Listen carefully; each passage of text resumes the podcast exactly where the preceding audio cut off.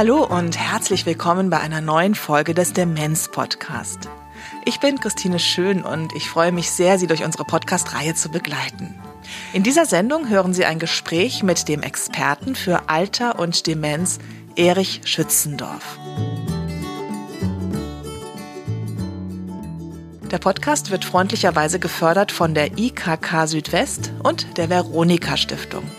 Er wird präsentiert vom Methoch 2 Verlag. Bevor wir mit der Sendung beginnen, hier eine kleine Werbung. Der Rückzug von Menschen mit Demenz ähnelt dem Verhalten von Menschen, die unter Schwerhörigkeit leiden. Es fällt zunehmend schwerer, am Leben teilzunehmen, und die Betroffenen ziehen sich in ihre eigene Welt zurück.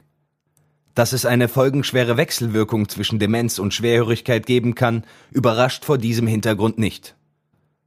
Das Buch Hören und Demenz, das unter Mitarbeit vieler Expertinnen und Experten im Methoch 2 Verlag erschienen ist, führt anwendungsorientiert in die Thematik ein.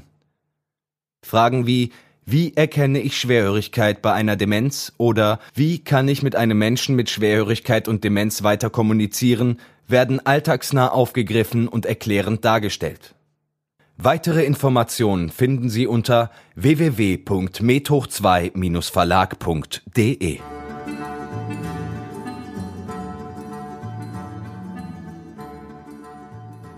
Erich Schützendorf habe ich vor ungefähr sieben Jahren zum ersten Mal erlebt. Damals habe ich damit begonnen, mich intensiv mit dem Thema Demenz zu beschäftigen und bin mit ganz kleinem Baby zu seinem Vortrag gegangen. Ich glaube, das war sogar mein erster Ausflug nach der Geburt. Ihn wollte ich mir nicht entgehen lassen. Denn Erich Schützendorf ist ein begnadeter Vortragsredner und kann sich wie kaum ein anderer in Menschen mit Demenz einfühlen. Ich bin sehr froh und war ganz schön aufgeregt, dass er sich für den Demenz-Podcast Zeit genommen hat. Wir haben fast anderthalb Stunden lang gesprochen und Sie können das Interview in dieser und der nächsten Folge des Demenz-Podcast hören. In dieser Folge geht es unter anderem um das Alter. Herr Schützendorf ist Jahrgang 1949 und kann also nun aus eigener Erfahrung mitreden. Es geht um Feenstaub und das Verzaubern von Menschen mit Demenz. Und jetzt geht's los. Herr Schützendorf, ich freue mich sehr. Ich würde gerne mal anfangen damit, dass Sie ja als 27-jähriger Diplompädagoge den Fachbereich Fragen des Älterwerdens an der Volkshochschule Viersen übernommen ja. haben. Das ist ja eigentlich kein Alter, um sich ums Alter zu kümmern. Wie sind Sie dazu gekommen damals? Ja, das ist einfach erklärt. Wir hatten eine Psychologieprofessorin, Ursula Lehr. Und die war ja, also jetzt nicht die Begründerin der Gerontologie, aber sie hatte immerhin äh, den ersten Lehrstuhl für Gerontologie in Deutschland, 1978 in Heidelberg. Aber vorher war sie eben in Köln, wo ich studiert habe. Und äh, sie machte halt Vorlesungen über das Alter, etwas vollkommen Fremdes. Aber irgendwie muss sie da einen Virus, um mal in der, im aktuellen Sprachgebrauch zu bleiben, einen Virus in mir infiziert haben mit dem Alter. Und seitdem habe ich also alle ihre Vorlesungen und Seminare damals besucht. Habe übrigens eine Diplomarbeit über Vorbereitung auf das Alter geschrieben. Ja, und ich wollte dann auch irgendetwas äh, im Bereich der alten Arbeit machen, aber es gab damals gar nichts. Und ähm, das bot sich dann hier im Kreis Viersen bei der Volkshochschule an. Die Volkshochschulen mussten professionalisiert werden und die suchten dann Leute. Und die suchten auch jemanden für das Älterwerden. Ganz erstaunlich, ganz äh, früh damals, ungewöhnlich. Mhm. Aber das war natürlich für mich wie äh, bestellt, diese Stelle. Habe mich beworben, habe sie natürlich auch bekommen. Und so wurde ich dann in jungen Jahren Fachbereichsleiter für Fragen des Älterwerdens.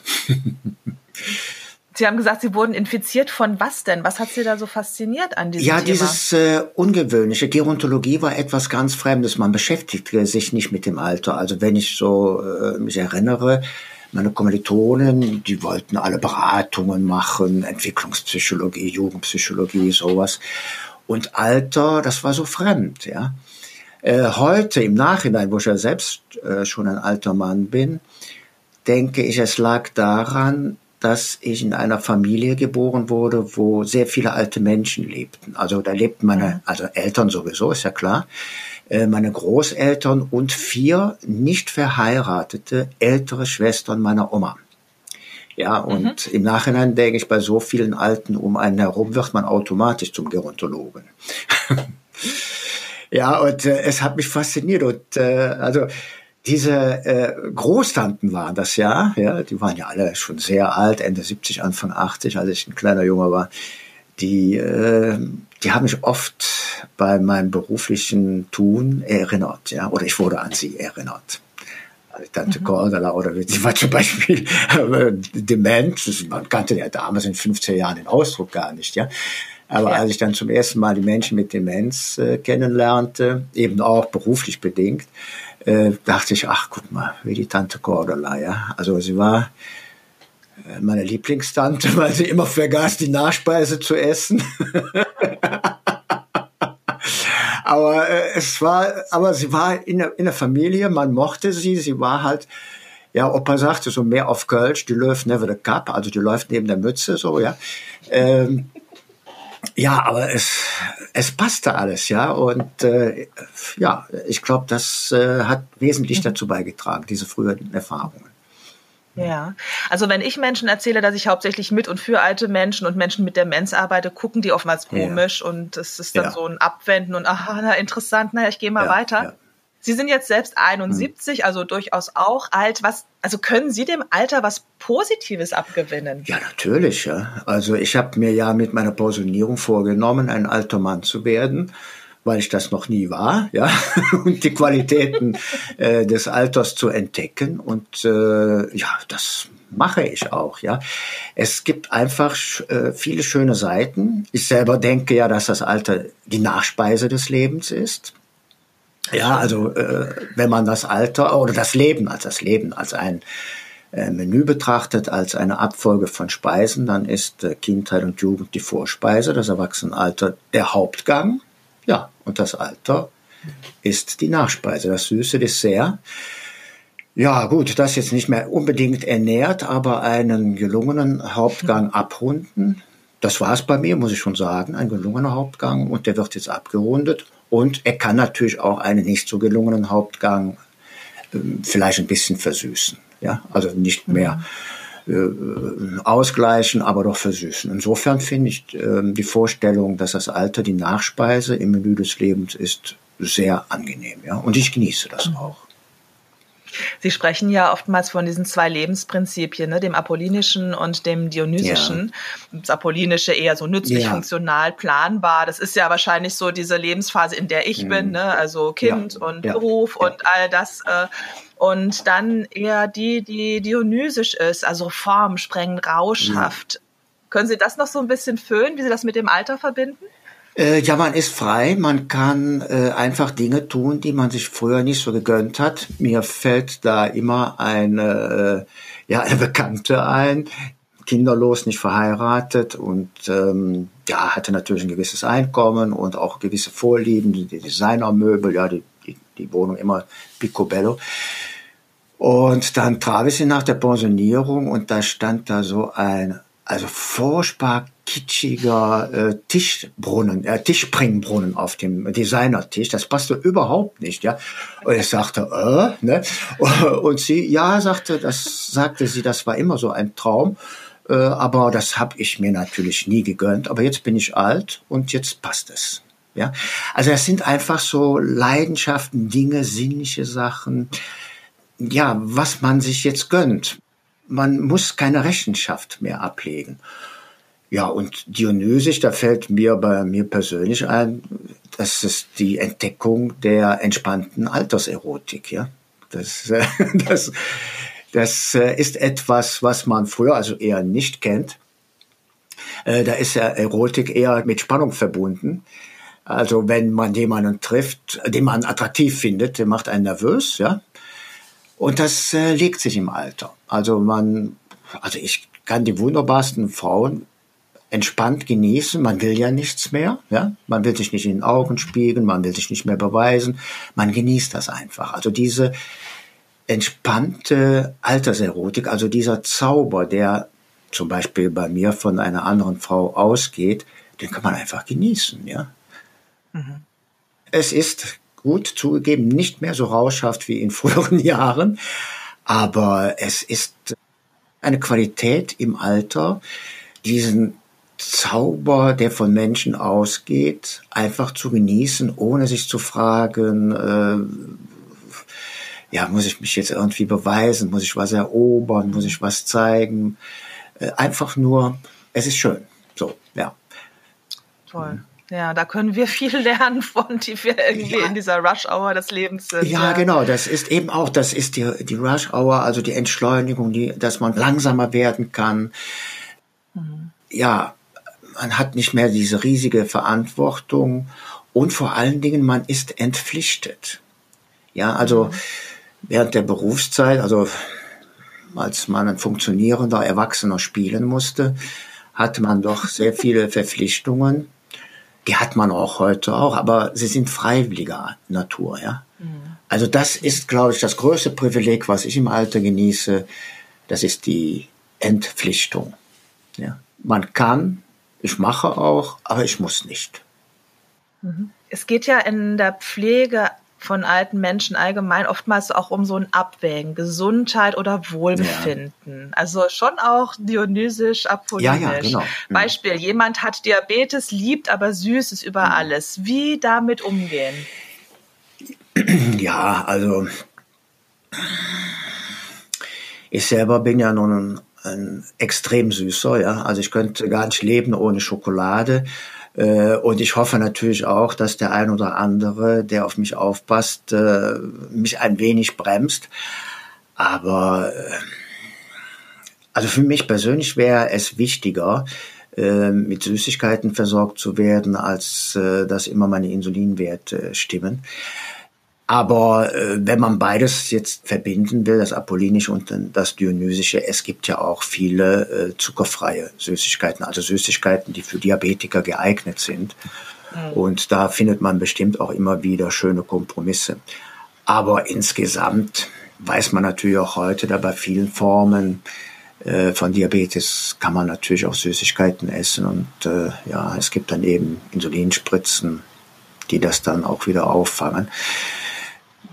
Klar, wenn man rein von der Gesundheit her argumentiert, ist das ein bisschen grenzwertig, aber manchmal denke ich, man ähm, verbietet das Lustvolle, also zum Beispiel das Genießen, das Lustvolle, das dionysische Genießen von Süßigkeiten, verbietet man mit dem Hinweis auf die Gesundheit, äh, weil man eher das Dionysische unterdrücken will, verbieten will. Ja. ja. Also äh, ja. ich denke immer, äh, man muss zunächst nach den Möglichkeiten fragen, bevor man irgendetwas verhindert. Das gilt bei Süßigkeiten, das gilt, wenn ich eben über Erotik spreche, auch für äh, all diese Formen der Sexualität. Äh, auch da ist es ja, dass man dieses Dionysische eher immer so versucht zu verhindern, ja. Aber mein Ansatz ist ermöglichen. Und natürlich gibt es Grenzen, also in der Gesundheit, bei Süßigkeiten, bei Sexualität, überall gibt es Grenzen, ganz klar. Aber zunächst doch mal fragen, was ist möglich, was können wir ermöglichen, bevor wir fragen, mhm. was könnte ungesund sein, was könnte unsittlich sein, ohne es dann zu verhindern. Ja, ich würde gerne mal zum Thema Demenz kommen. Ja also Demenz wird ja oftmals als ein Verlust von Fähigkeiten und von ja. Verstand gesehen. Ist Demenz eigentlich nur ein Verlust oder könnte man es auch anders sehen? Also werden auch Fähigkeiten neu entwickelt? Ja. Sie, Sie schreiben ja sogar von Expertenwissen von Menschen mit Demenz, das man nutzen sollte. Was meinen Sie damit? Also Abbau ist grundsätzlich nicht nur Verlust. Ja, das merkt man ja auch im Alter. Also mit 71 ist ja klar, dass man abbaut. Das ist nicht nur Verlust, sagte ich ja eben, zum Beispiel Entpflichtung, bla bla bla. Da gibt es also so viele neue Qualitäten.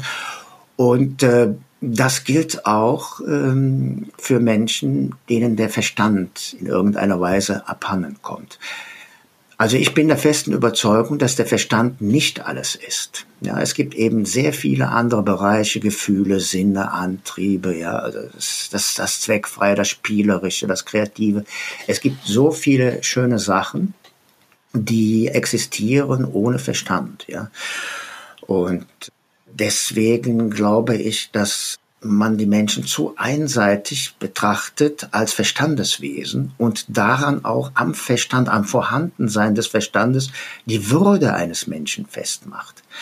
Mhm. Aber wir müssen einfach nochmal auf die Würde eines Menschen neu schauen. Also bisher ist klar, ja, würde verbinden wir sehr stark mit äh, Rationalität, ja, dem Vorhandensein von Verstand von, und vernünftigem Verhalten. Aber wenn wir uns eingestehen, dass es so viele Lebensbereiche gibt, wo der Verstand gar nicht die ausschlaggebende Rolle spielt, dann stellt man natürlich auch schnell fest, es gibt auch ein Recht auf unvernünftige Selbstbestimmung.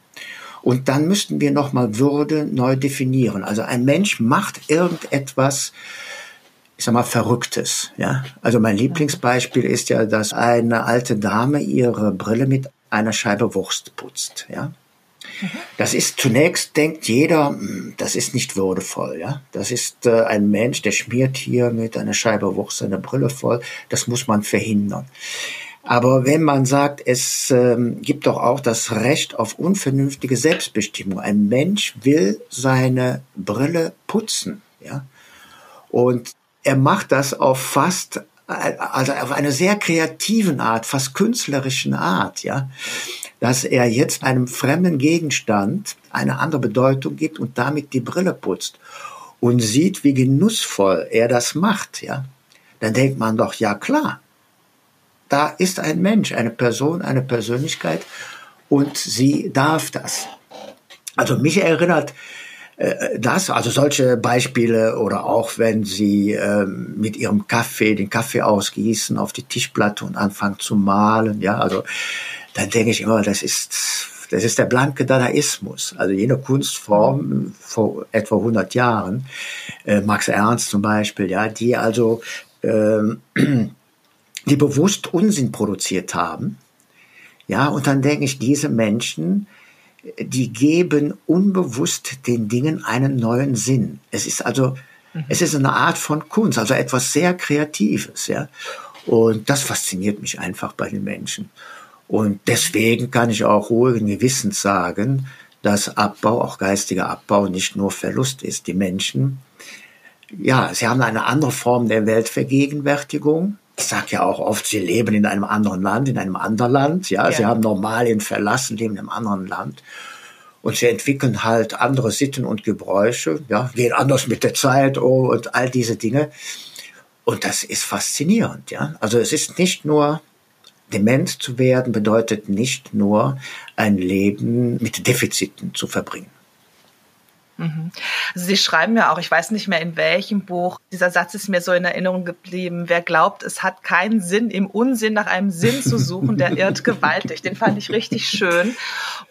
Was Sie ja auch können tatsächlich ist, uns in Normalien sozusagen auch zu übersetzen, was ein Mensch mit Demenz zum Beispiel meinen könnte, welchen ja. Sinn das hat. Also ich erinnere mich an diesen Film, den Sie bei einem Vortrag gezeigt haben, eine Dame streicht auf eine Serviette, ich weiß gar nicht, Pudding war es, ja, glaube ich, ja, oder ja, so. Und ähm, ich dachte halt, oh, die streicht da Pudding auf eine Serviette. Aber sie haben einfach erklärt, na, es kann aber eben auch sein, dass das ein Backblech ist, diese Serviette, und dass die Dame gerade den Teig nimmt. Dann blätterte sie in einer anderen Serviette, während der Teig in den Backofen kommt, ähm, liest sie eben die Zeitung und genießt die kurze Zeit zwischen den Arbeiten. Und das ist so faszinierend, wenn man es so anschaut dann bekommt dieser Unsinn, dieser vermeintliche eben wieder einen ganz großen ja, Sinn. Ja, ja. Also das ist eigentlich so ein äh, ethnologischer Ansatz, also ein Völkerkundler. Ich habe mir das immer vorgestellt, eben deswegen auch dieses Bild Normalien und Anderland. Wir verlassen das uns vertraute Land und begeben uns jetzt in ein anderes Land.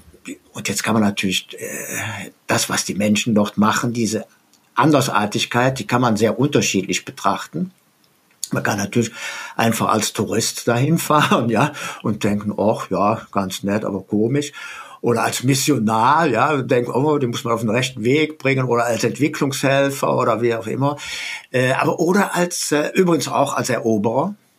Das finde ich natürlich ganz schrecklich, ja. Die setzen immer sofort die Rechte der Menschen außer Kraft. Gerade die der Menschen mit Demenz im Anderland, die sagen so, sofort, hier herrschen nur die Regeln von Normalien und äh, eure Regeln, äh, die zählen nicht mehr. Oder eben als Völkerkundler, ja. Also im positiven Sinne. Ja, jetzt nicht wie, ähm, ist ja auch zum Teil negativ konnotiert, das ist ja klar durch, äh, durch die Kolonialzeit, so meine ich das nicht, sondern so wie Margaret Mead zum Beispiel, also die eine fremde Kultur aufsucht und staunt und wartet und denkt, was machen die da? Ich verstehe das noch nicht, aber sich in eine fremde Kultur hineinarbeiten.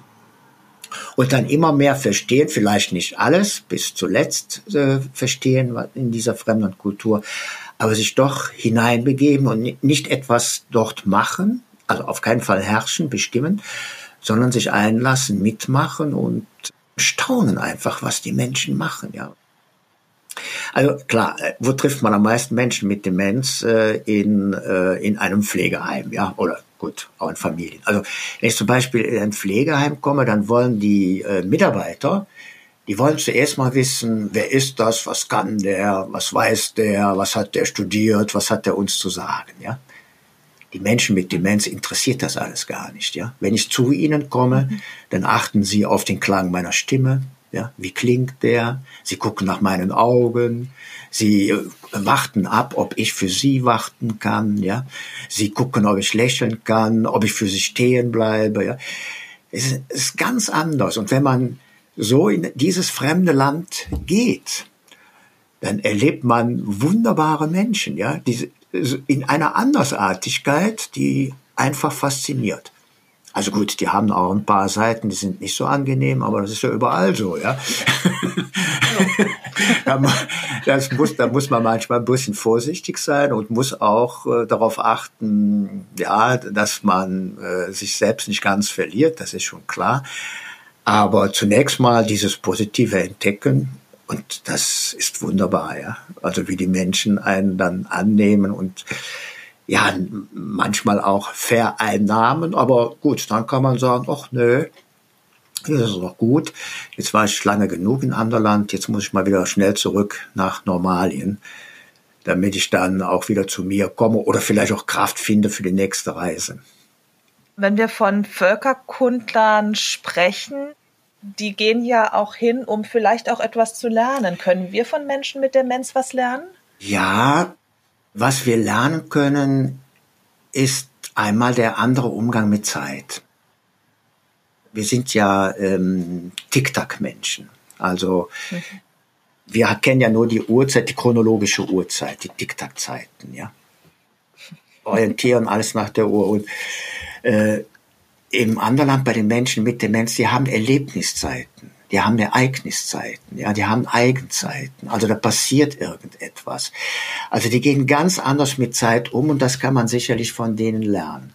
Also ich gehe zum Beispiel in ein Pflegeheim, ja, da sitzt eine alte Dame, die macht nichts, ja. Sie schaut nur aus dem Fenster. So, das erinnerte mich zum Beispiel auch wieder an meine Großtanten, also diese Tanten, meine Oma, die nahmen sich immer abends äh, Zeit für die blaue Stunde.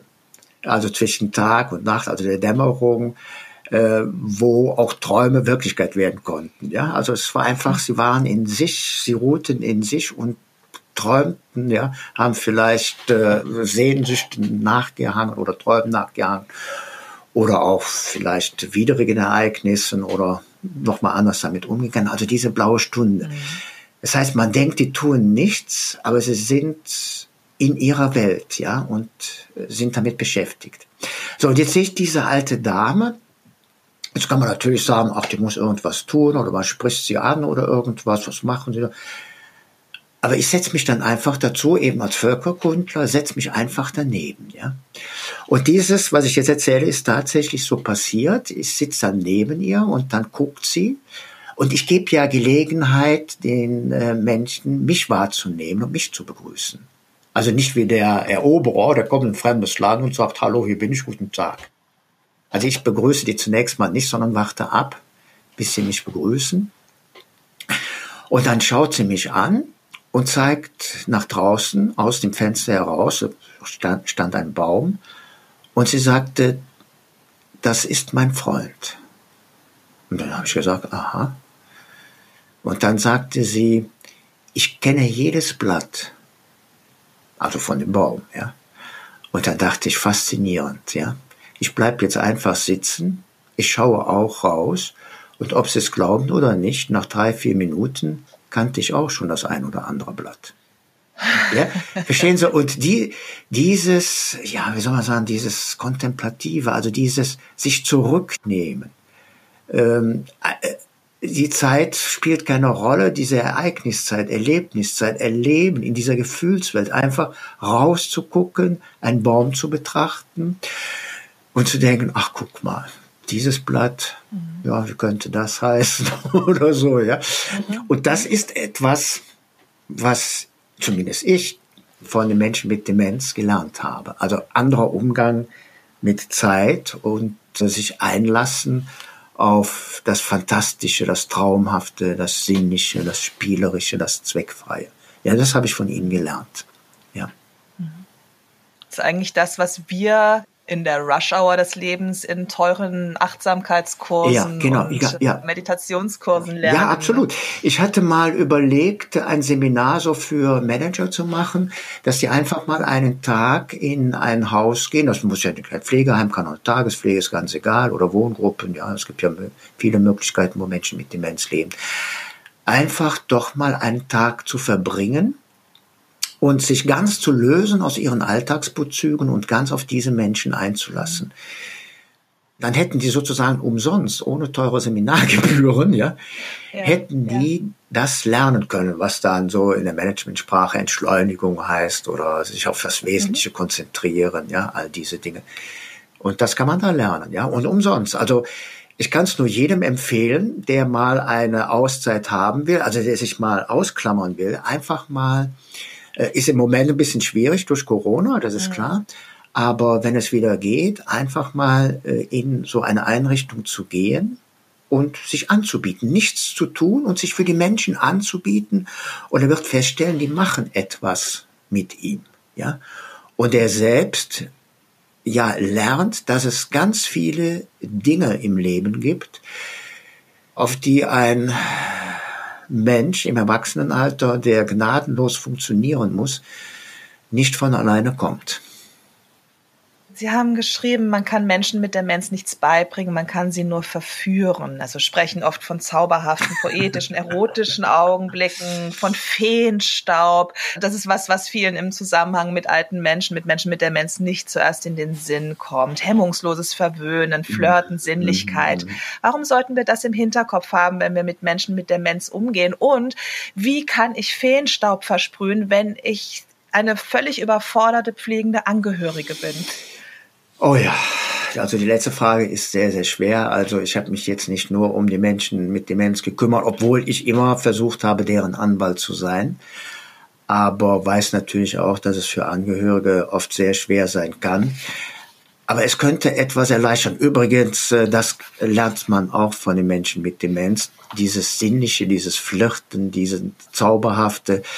Äh, sie genießen das, ja. Sie gieren geradezu danach dass man äh, ihnen so ein bisschen ja, so ein bisschen mit ihnen flirtet oder mit den Augen spielt oder sie verwöhnt oder ein bisschen zärtlich ist. Und das kann man lernen übrigens für den Alltag. Also wenn man im Geschäft ist, ja, einfach, also im Laden, Supermarkt ist, man läuft ja aneinander vorbei, ja. Und einfach mal einen Menschen ansprechen oder äh, mal anlächeln, ja, das wirkt wahre Wunder. Und das könnte man auch von Anderland äh, übertragen hier auf unsere Welt, ja. Aber zurück zu diesem Feenstaub, man kann ihn wunderbar verstreuen.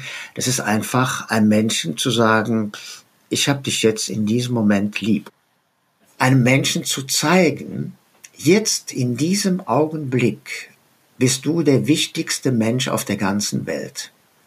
Und das macht den Zauber dieses Augenblicks aus, einen Menschen einfach anstrahlen, ja, anlächeln oder einfach mal für ihn da sein, ja, oder wenn er nicht so gut drauf ist, ja, und erregt ist oder ängstlich ist, einfach mal da bleiben und ihn anschauen, zurückblicken. Ja, das, das hat auch etwas mit äh, Feenstaub, mit dem Augenblick zu tun, zurückblicken. Also ähm, die Menschen sehen einen ja an. Das machen die anderen Länder auch. Die schauen einem in die Augen und weichen nicht aus. Also wenn sie im Geschäft einen anderen in die Augen sehen, spätestens nach drei Sekunden blickt er weg. Das macht äh, ein Mensch mit Demenz nicht, ja. Und diesen Blick auffangen und zurückblicken. Und dann sind sie sofort bei Respektare, also Re zurückblicken, Spektare mhm. zurückblicken, Respektare. Ja? Also ein Blick auffangen und zurückwerfen, denselben Blick zurückwerfen, den sorgenvollen Blick auffangen, zurückwerfen oder den liebevollen Blick, ja, oder den äh, freudigen Blick. So. Und das ist Respekt. Und diese Sachen, das meine ich so mit Feenstaub, mit Zauber, ja. Das kostet keine Zeit. Es kostet auch eigentlich keine Kraft, aber ich weiß natürlich, dass manche Angehörigen, wenn sie Tag ein, Tag aus mit einem Menschen zusammen sind, ähm, ja, selber verzweifeln, ja, also möchte fast sagen, krank werden. Das ist, ist klar, verstehe ich, aber es wirkt wahre Wunder, wenn man wirklich niedergeschlagen ist, weil ständig dieselbe Frage kommt, ständig will einer weg und ständig jammert er. Und es nervt einfach, ja. Und dann einfach mal sich zurücknehmen und diesem Menschen nur zeigen, jetzt für diese zwei, drei Sekunden bist du das Wichtigste auf der ganzen Welt, ja. Mhm. Ich glaube, das könnte auch ein genervter Angehöriger schaffen. Und wenn er es schafft und ausprobiert, bin ich auch sicher, dass es ihm über den Tag hilft. Immer wieder mal diese kleinen kleinen ja, äh, Augenblicke, zauberhaften Augenblicke oder diese Momente Feenstaub zu verstreuen. Statt zu fragen, äh, ja, das, was möchtest du jetzt essen oder so, oder hast du Hunger, also dieses rationale, eben apollinische, funktionale, mhm. sondern einfach mal ein Stückchen Schokolade, um bei den Süßigkeiten, die mir so wichtig sind, ja, darauf nochmal zurückzukommen, ein Stückchen Schokolade hinzuhalten, sozusagen zu verführen, ja, vor dem Mund zu halten und so, mm, ja, also dieses Spielerische, ja, dieses Spiel mit so Zärtlichkeiten, mit diesen Momenten. Das würde vielen über den Tag helfen, ja, dass man also nicht einfach sagt, komm Mutter, äh, hier ist dein Essen, sondern einfach mal das Essen hinstellt, und dann daneben eine Blume legt oder das Essen mit irgendeinem Obst verziert, mit ein paar Kräutern einfach nochmal drüber streut, ja. Also dieses, ja, dieses, ja auch Zaubern wegen mir, ja. Das kann man zauberhaft, kann ja auch zaubern sein, dass man also nicht ein Glas hinstellt und sagt, trink, ja, sondern ein Zaubertuch nimmt und sagt, hm, simsalabim, ja, oder irgendwie, ja, was man, kennt man ja alles. Und verstehen, dann werden diese Menschen mit Demenz, die so voller Sinnlichkeit, voller Gefühle sind, ja, die erleben das alles, die kennen das ja alles, diese, dieses Fantastische, ja, dieses Zauberhafte und sie schauen dann einen an, ja, Gut, manchmal denken sie, ach, bei mir denken sie schon mal, was ist das denn für ein Bekloppter? Aber ein netter Bekloppter, ja. Hm? Sie strahlen mich an, sie lächeln mich an, vergessen dann auch zu trinken. Aber dieser Moment, ja, wo dann so ein Funke entsteht zwischen äh, diesen Menschen und mir, ja, der ist ja schon Gold wert. Liebe An- und Zugehörige von Menschen mit Demenz. Das Gespräch mit Herrn Schützendorf geht in der nächsten Folge des Demenz-Podcasts weiter. Dann geht es unter anderem um Kommunikation mit Menschen mit Demenz. Dazu hat Herr Schützendorf auch gerade ein Buch herausgebracht. Auf der Seite www.demenz-podcast.de finden Sie unter dieser Sendung weiterführende Links.